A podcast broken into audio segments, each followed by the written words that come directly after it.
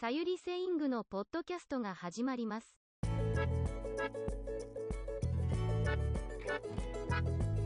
こんにちは、さゆりです。私、実は振られました。振られたんです。と言っても、会話に出てくれる日本人男性を探していたんですよ。知らない人も多いと思うので説明します。私は YouTube と Podcast で日本人男性と自然な会話をとって動画をアップロードしています。ポッドキャストも作っています。その動画やポッドキャストのために一緒に会話してくれる男性を探していました。今までの男性ゲストは日本語教師の方と会社員の方が多かったです。だから今度は違う職業の人がいいなと思っていました。それでこの間髪を切りに行った時に20代後半のイケメンの美容師さんに聞いてみました。その美容師さんは典型的な明るい男性っていう感じでとてもいい人なんですよ。イケメンでいい人。とてもモテそうなタイプです。だから話してみると面白いかなと思ったんですけど振られてしまいました断られてしまいました多分私がお客さんだからいつも優しくしてくれるんですけどあの最初に「えっと T さんってシャイですか?」って聞いたんですよ。そしたら T さんは「なんでわかったんですか?」っていう話になってそれで YouTube を頼むのはちょっと難しいかなと思ったんですけど勇気を出して 私の YouTube チャンネルに出てくれませんかと言いました。で最初はじゃあそのチャンネルとか動画を見て決めてもいいですかと言われました。で私が、えー自分が作った動画を見せると T さんは「ああ俺やっぱ無理だわ」って 言ってはいダメでした。残念です。やっぱり恥ずかしいそうです。まあしょうがないですね。いろいろな人がいますから。残念ですけど、はい、でもやっぱりいい人。やっぱりイケメンなので断るセリフもかっこよかったです。YouTube には出られないんですけど何か僕にできることがあったら何でも言ってくださいと言ってくれました。優しいなと思いました。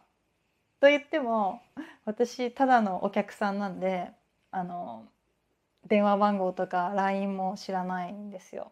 お店の電話番号しか知らないんですけどとても嬉しくなりました。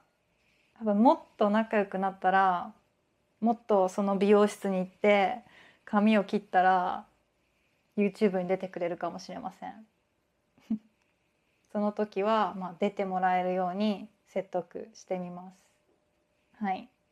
その美容師さんは出てもらえなくて残念でしたね。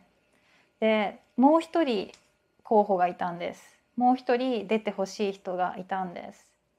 その人は私が時々ランチを食べに行くイタリアンのお店のソムリエの方でいつも私が一人でカウンターに座っていたら話してくれます。話し相手になってくれるいいお兄さんです。と言っても名前知らないんですけどね。やっぱり話すだけだとお名前は？とか聞かないんですね。なんでだろう、そのお兄さんっていつも呼んでる呼んでもないですね。なんだろう、まあ、お兄さんと私は思ってました。えっと大学生ぐらいに見えるけどあ大学生じゃないそうです。多分25ぐらいですかね。趣味が私と同じで動画編集やカメラが好きで時々そのカメラの話とかしていました。あとそのお兄さんは珍しくジオゲッサーが好きな日本人なんですよ。あのジオゲッサーっていうのは前 YouTube ライブでしたんですけど地図を見てその場所がどこか当てるゲームです。お兄さんはそのゲームも好きで日本人でそのジオゲッサーっていうゲームを知ってる人が少ないのでそれもびっくりしました。でその話もしました。でだから結構気が合う人仲良くなれそうな人だなと思って、まあ、時々そのレストランに行っていました。でもこの間行ったらお兄さんいなかったんですよ。もう辞めちゃったみたいです。残念です。だからその人と会話動画を撮ることができませんでした。お兄さんは今頃何してるんですかね。ちょっとショックですね。